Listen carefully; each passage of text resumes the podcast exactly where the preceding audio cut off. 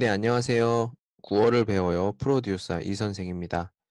예, 오늘은 네 번째 시간 연습생에 대해서 이야기를 해보도록 하겠습니다.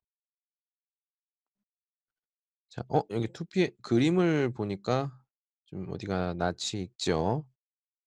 자, 우리 나오는 김 PD가 어, 그, 라 PD와 같이 이야기를 하다가 그 미팅 프로그램을 국장님과 얘기를 하면서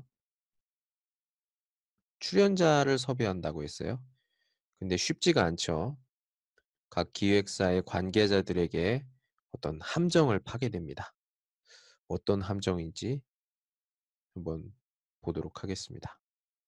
트레이닝, 페이스, 딸. 시작. 예, 어떤가? 내 딸이야. 자, 이번에 인상 깊은 대사 같이 보도록 하겠습니다. 얘 어떤가? 내 딸이야.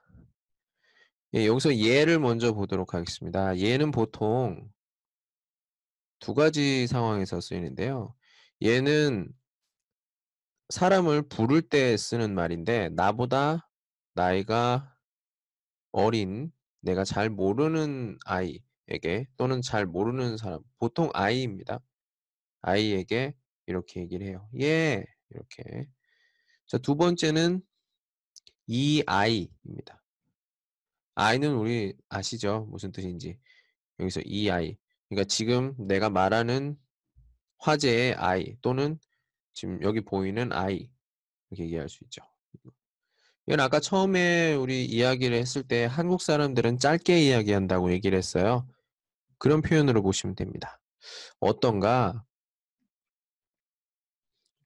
예, 여기서 우리가 볼 수 있는 단어는 어떻다입니다. 어떻다.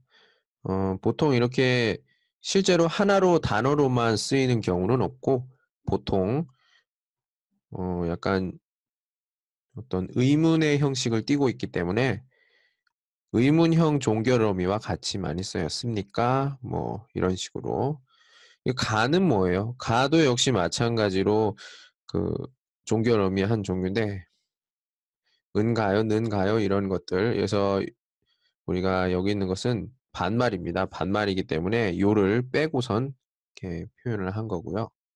어떤 상태를 물어볼 때 이렇게 얘기합니다.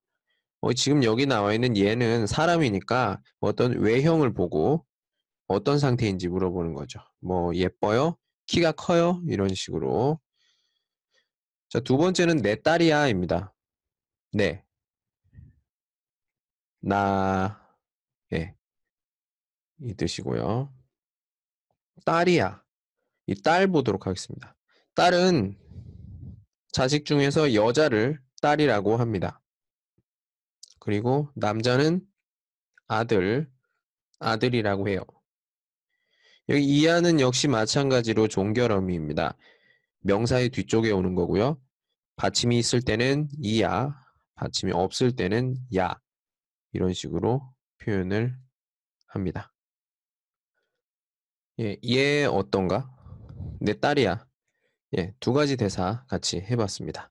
오늘은 여기까지. 안녕.